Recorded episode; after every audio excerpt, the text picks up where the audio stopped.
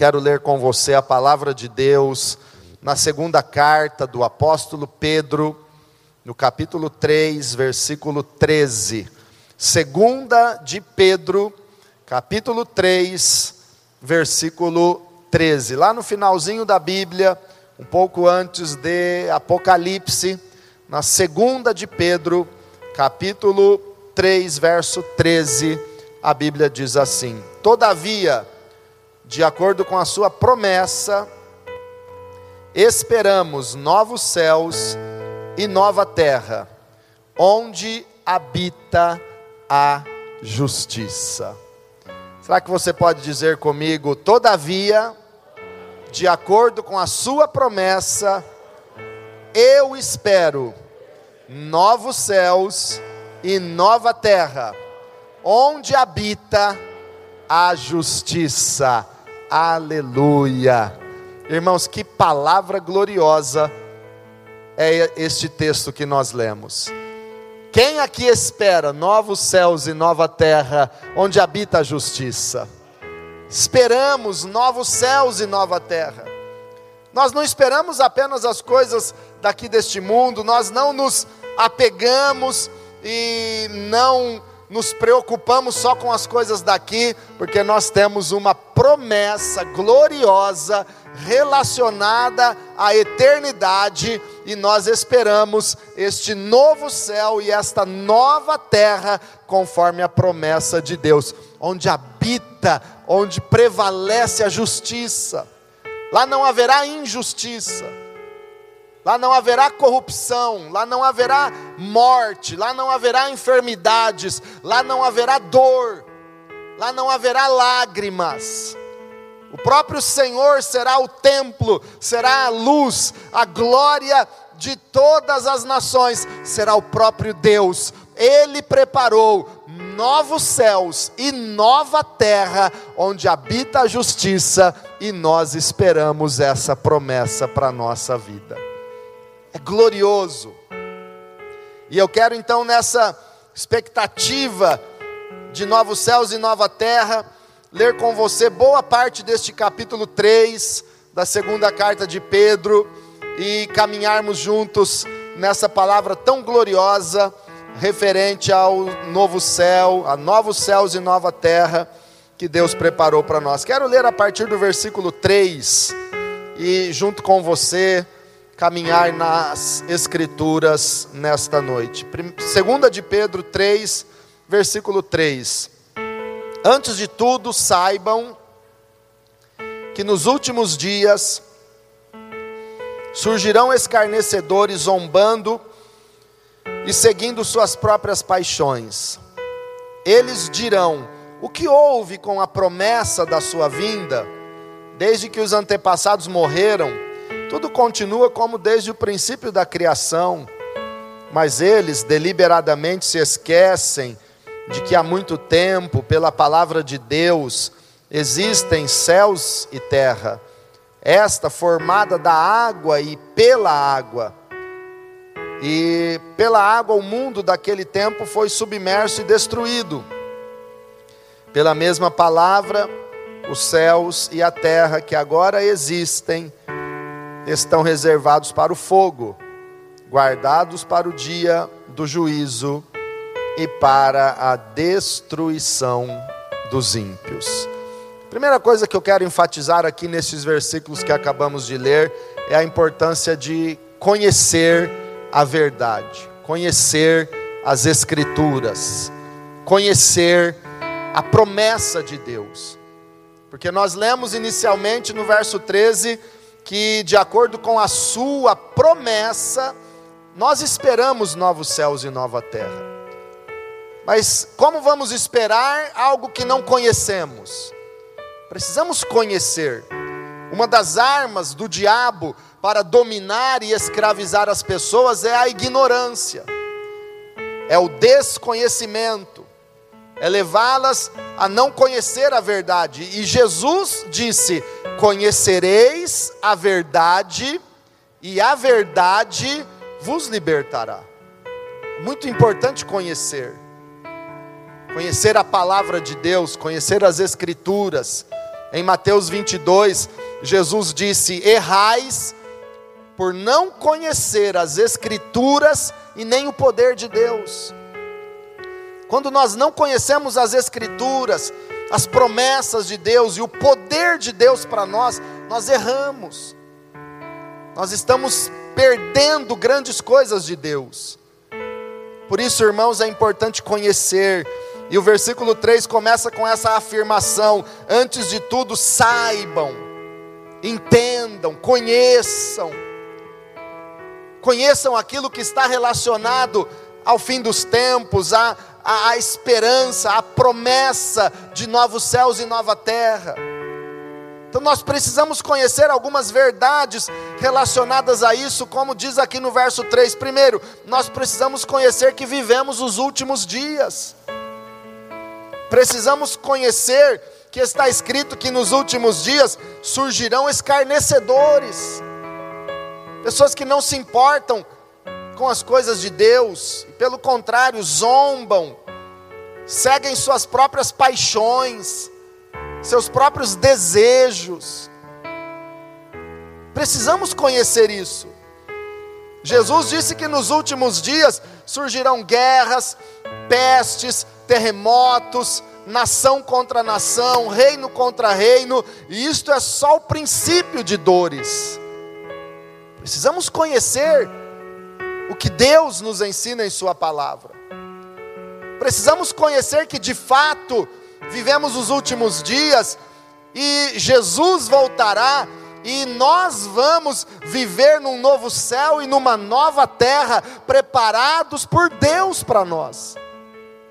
Precisamos entender isso, mesmo a despeito de alguns que dizem, como no versículo 4, eles dizem: O que houve com a promessa da sua vinda? Desde que os antepassados morreram, tudo continua como desde o princípio da criação. Eu já ouvi pessoas dizendo assim: Olha, eu ouço falar que, que Jesus vai voltar há muito tempo, mas cadê a volta dele? Cadê a promessa? Onde está a promessa da volta dele? Eu já ouvi pessoas questionando isso. O texto bíblico diz que alguns escarnecedores vão dizer: Ah, desde os apóstolos estão dizendo que Jesus vai voltar, mas onde está essa promessa da sua vinda? São escarnecedores, não creem não conhecem as promessas, mas nós somos o povo que conhece o nosso Deus, nós conhecemos as promessas, nós conhecemos o que Ele preparou para nós. Nós sabemos que Jesus vai voltar e num piscar de olhos nós seremos arrebatados e vamos nos encontrar com Jesus, e Ele vai nos dar um corpo imortal, e então aquilo que é mortal será revestido da imortalidade, aquilo que é corruptível, que é o nosso corpo, que a cada dia envelhece, enfraquece, se revestirá da incorruptibilidade, e então tragada será a morte pela vitória, porque Jesus vai nos transformar e nós teremos um corpo glorificado como o corpo de Jesus após a ressurreição. Precisamos conhecer essas promessas. Precisamos conhecer a promessa de Jesus que disse: Eu vou preparar-vos lugar e se eu for e vos preparar lugar, eu virei outra vez e vos levarei para mim mesmo, para que onde eu estiver, estejais vós também. Conheça as promessas. Ele virá e nos recompensará e nos dará o galardão. Cremos que no dia do tribunal de Cristo, julgamento onde Jesus dará o galardão a cada um pelas suas obras no reino e no corpo de Cristo, Ele vai nos chamar e vai dizer: Vinde, benditos de meu Pai, possuí por herança o reino que vos está preparado antes da fundação do mundo. Conheça essas promessas. Você já imaginou Jesus te chamando pelo nome e dizendo: venha, fostes fiel no pouco, sobre o muito eu te colocarei. Aleluia! Irmãos, e pensa comigo, o muito aqui é pouco lá. Quem pode testemunhar e levantar a mão, é, confirmando que você tem recebido muito de Deus aqui, mais do que você imaginava, mais do que você esperava, mais do que você merece. Só que o muito aqui, seja uma vida muito longa, seja uma vida muito abundante e próspera, seja uma vida muito feliz e abençoada, o muito aqui é pouquinho lá, porque o que Ele preparou para nós lá é muito maior, é incomparavelmente melhor, e Ele vai dizer: venha, você foi fiel no pouco, agora venha para o muito, eu te colocarei sobre o muito, diz o Senhor. Nós temos que conhecer aquilo que Ele prometeu para nós. Conheça. A palavra de Deus está dizendo: conheça essas verdades. Eu, eu vejo aqui o versículo 5: Mas eles deliberadamente se esquecem de que há muito tempo, pela palavra de Deus, existem os céus e a terra, esta formada da água e pela água. Olha o que a palavra de Deus está dizendo que a terra foi criada pela palavra de Deus, foi formada da água e pela água. Cientistas não sabem como surgiu a água no planeta Terra. Eu assisti um documentário científico nesta semana. Os cientistas tinham uma tese, uma teoria que a água do planeta Terra pudesse ter vindo de um meteoro. Então mandaram uma sonda, gastaram milhões num projeto. Uma sonda veio e parou num meteoro e sondou aquele meteoro, examinou e descobriram e chegaram à conclusão que não é possível, é impossível que um meteoro tenha trazido água do universo para o planeta Terra. Aí eles criam outra possibilidade, vão investigar outra teoria. Eles não sabem, mas eu imagino, irmãos, Jesus um dia, o Criador, porque Jesus é Deus, Jesus é o Criador, Jesus era o Verbo, o Verbo estava com Deus, o Verbo era Deus, o Verbo se fez carne, habitou entre nós, nasceu na manjedoura, reuniu os discípulos, e eu imagino um dia Jesus, que é o Criador, junto com o Pai e junto com o Espírito Santo, chamando os apóstolos e contando histórias da criação para eles. E nem tudo que Jesus ensinou e fez está registrado, porque o apóstolo João disse que se tudo que Jesus fez ou ensinou fosse escrito em livros, nem todo o mundo seria suficiente para a, suportar, para, para caber tudo o que seria escrito. Jesus é o, é o conhecedor de tudo. Eu imagino isso é minha imaginação, é claro que não está escrito isso na Bíblia, mas eu imagino Jesus um dia chamando Pedro e dizendo assim: Pedro, olha, tudo isso aqui foi criado com a palavra do meu Pai, e da água e pela água. Versículo 5. E pela água o mundo daquele tempo foi submerso e destruído. Aí Jesus contando detalhes do dilúvio para os seus discípulos e também dizendo para eles o que já está escrito em Gênesis: nunca mais essa terra vai ser destruída por água. As águas não destruirão mais esta terra, nenhum dilúvio mais destruirá a terra. E Deus colocou até um sinal, uma aliança no céu, que é o arco-íris, para afirmar e para garantir que nunca mais as águas inundarão toda a terra. Mas Jesus contou outro segredinho para Pedro, versículo 7. Pela mesma palavra, os céus e a terra que agora existem estão reservados para o fogo, guardados para o dia do juízo e para a destruição dos ímpios. Quem contou isso para Pedro? Palavra de Deus, nós precisamos conhecer essas verdades. E tem promessas de Deus, e as promessas de Deus para nós que cremos, que servimos, que obedecemos o Senhor, são promessas de bênçãos, são promessas de paz. Ele disse: Eu sei os pensamentos que tenho de vós, pensamentos de paz e não de mal. Mas tem muitas promessas de Deus na Bíblia que são julgamentos, são promessas de destruição, são promessas de julgamento, são promessas de condenação para quem não crê, para quem rejeita, para quem é ímpio, para quem é infiel. Aqui é uma promessa de Deus. A terra está reservada para o fogo, guardada para o dia do juízo. Mas não é para você ficar com medo, irmãos, porque não vai ser quando qualquer doido neste mundo der cinco minutos de doidura e apertar um botãozinho para ativar uma guerra nuclear, não.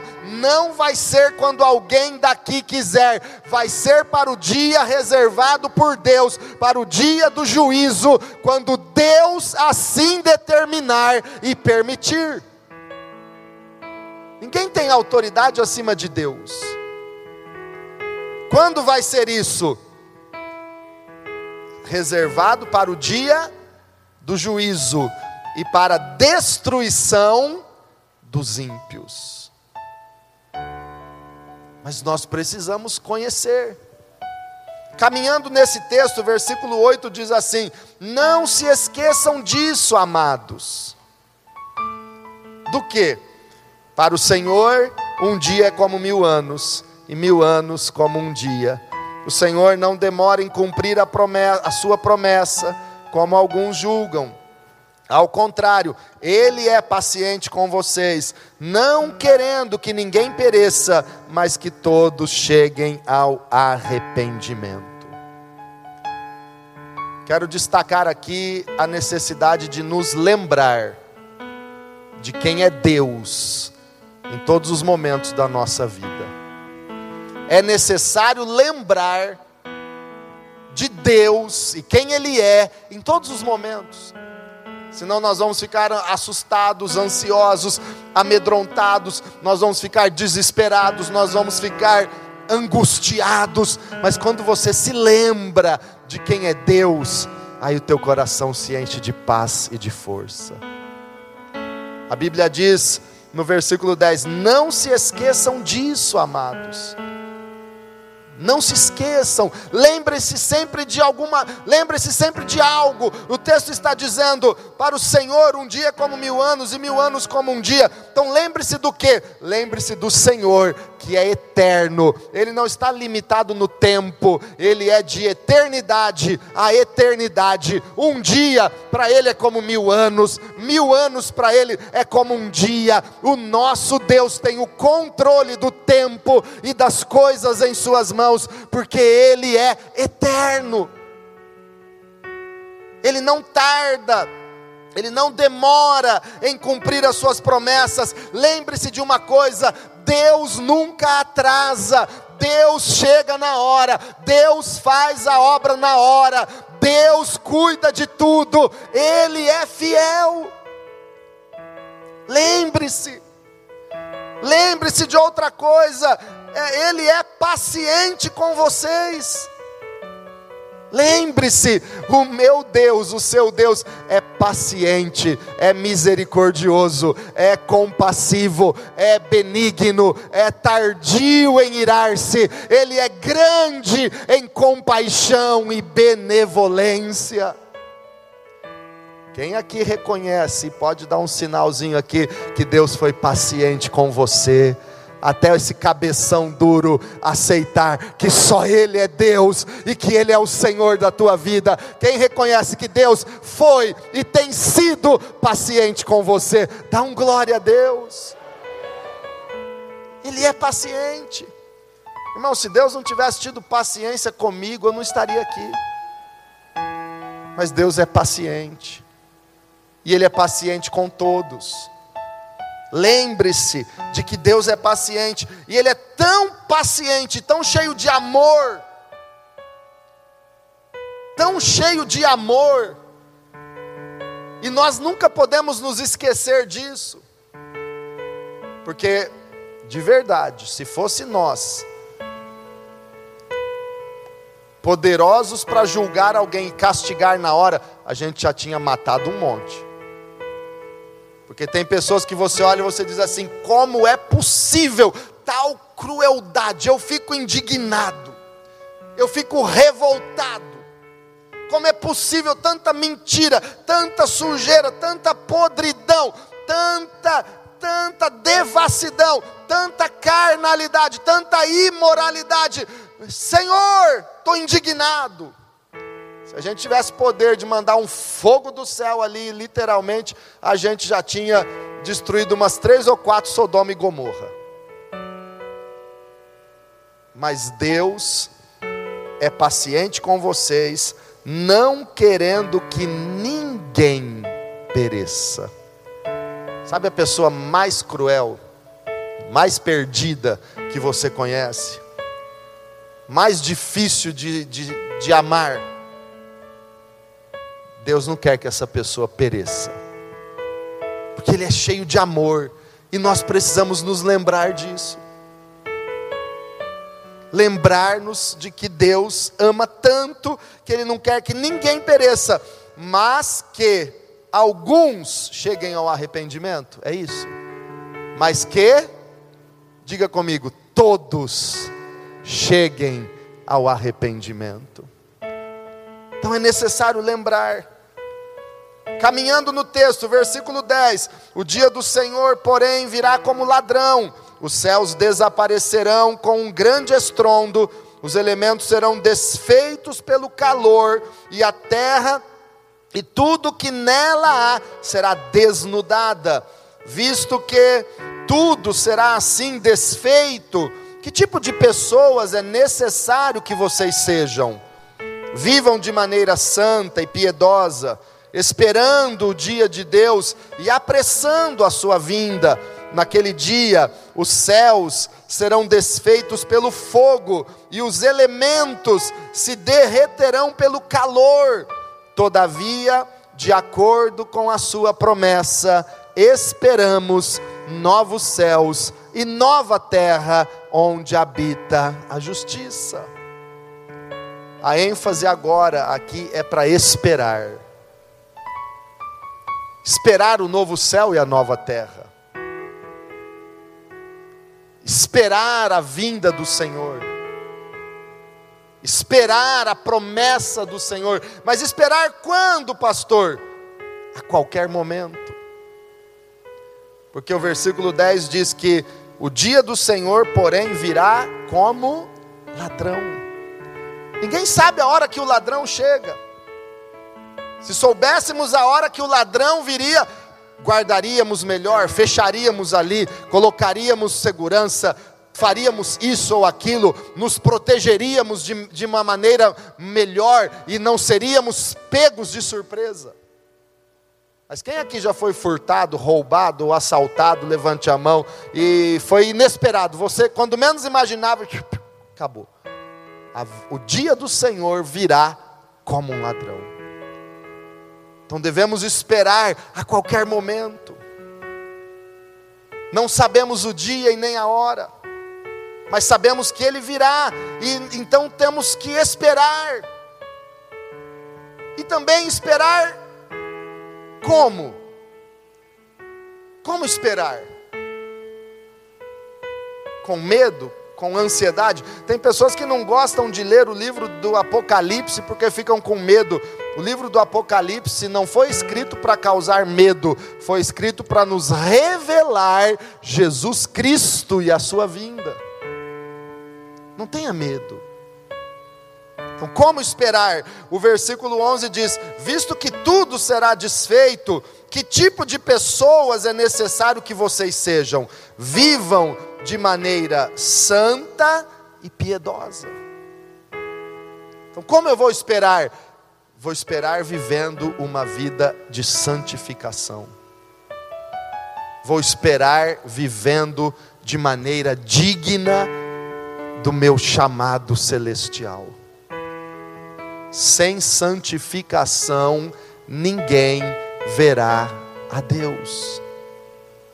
Vou esperar vivendo uma vida piedosa. Mas o que é uma vida piedosa? É o contrário daqueles escarnecedores lá do versículo 3.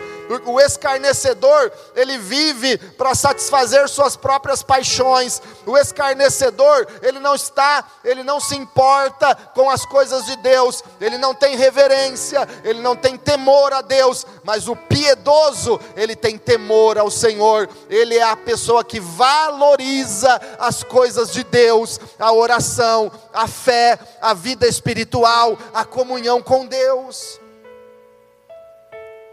Então eu vou esperar vivendo de maneira santa e piedosa.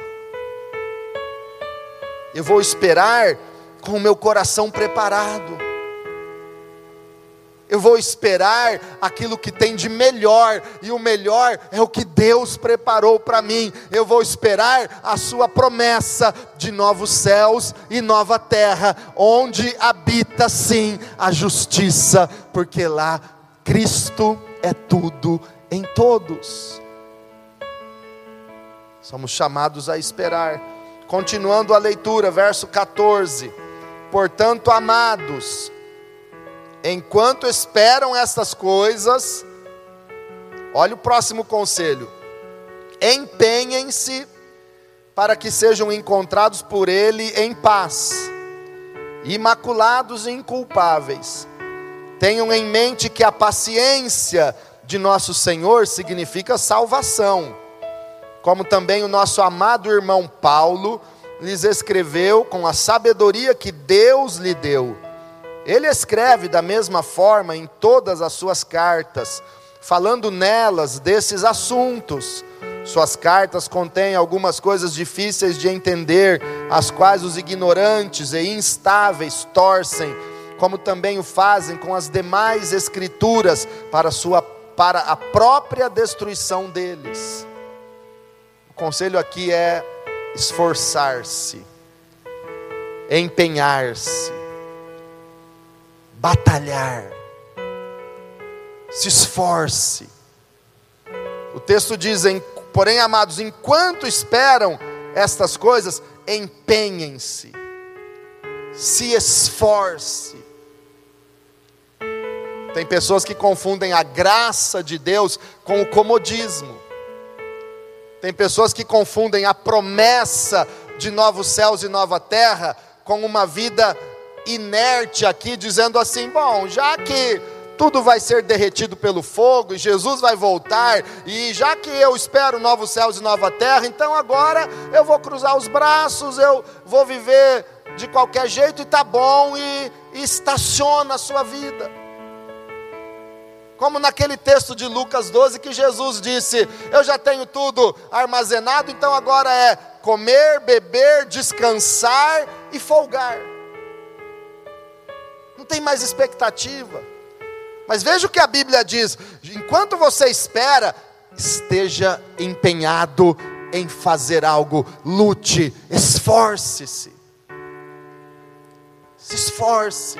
A graça não é uma desculpa para não fazer a nossa parte. A graça não é uma alternativa à sua dedicação e esforço. O próprio Jesus disse: esforçai-vos por entrar pela porta estreita, porque larga é a porta e espaçoso o caminho que conduz à perdição mas estreita é a porta e apertado o caminho que conduz à salvação. Esforce-se. O apóstolo Paulo escreveu aos Coríntios dizendo que nós devemos ser firmes, abundantes e constantes na obra do Senhor, porque o nosso trabalho no Senhor não será em vão. Se esforce. Provérbios de Salomão está cheio de referências falando que o diligente, o esforçado, prosperará, mas o negligente, o relaxado, ele vai entrar na ruína. E tem um provérbio de Salomão tão interessante que diz que o relaxado em sua obra é irmão do destruidor. Então é muito sério. E o apóstolo Pedro aqui, ele vai citando: esforcem-se, empenhem-se para serem encontrados por ele em paz. Você tem que se esforçar para não deixar a ansiedade dominar seu coração. Você precisa se esforçar para não deixar a ira invadir sua vida. Esforce-se para manter a paz com todos os homens. No que depender de vós, tenham paz com todos os homens. Esforcem-se para serem encontrados por Ele em paz, imaculados. O que é imaculados, irmãos? Sem mancha, sem mácula você recebeu vestes brancas, puras, lavadas no sangue de Jesus Cristo, quando você foi salvo e alcançado por Ele. Não deixe nada manchar suas vestes brancas. Não deixe, não deixe o pecado manchar.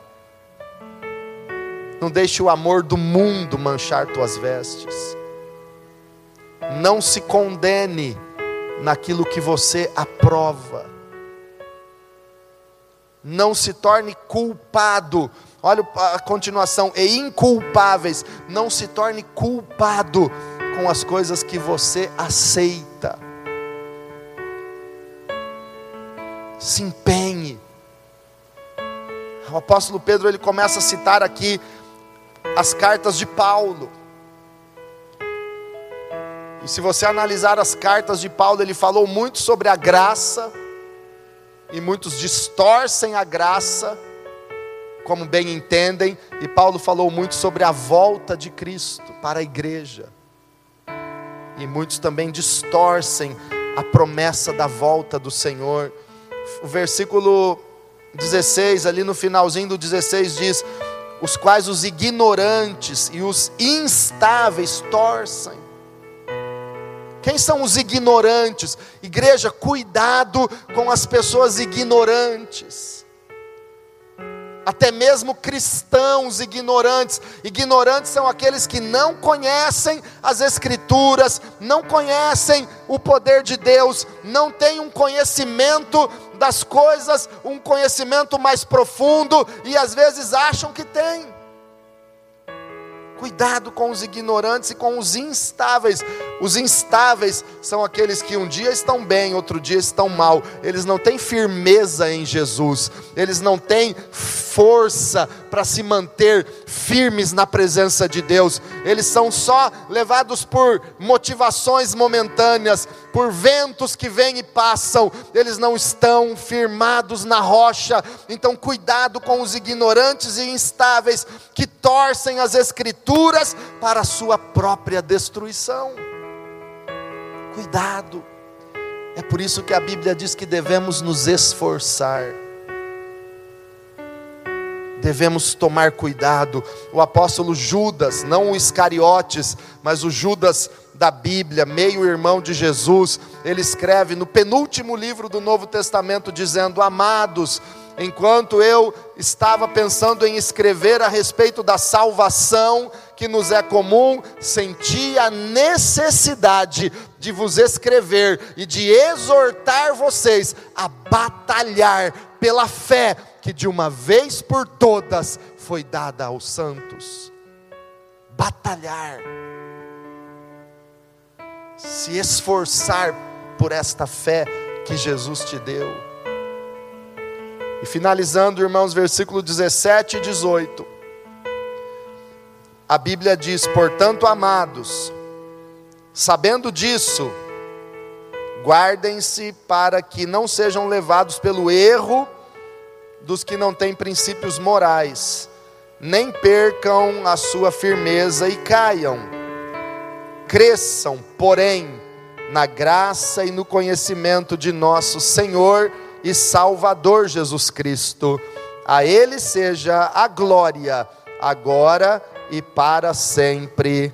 Amém.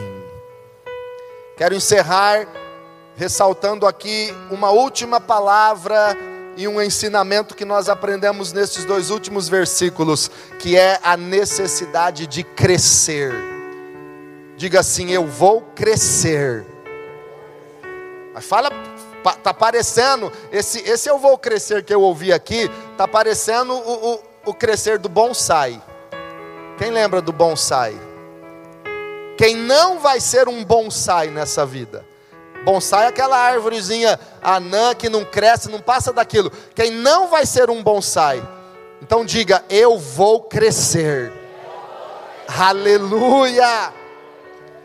Crescimento. Vou crescer. Pode aplaudir, pode dar um glória a Deus.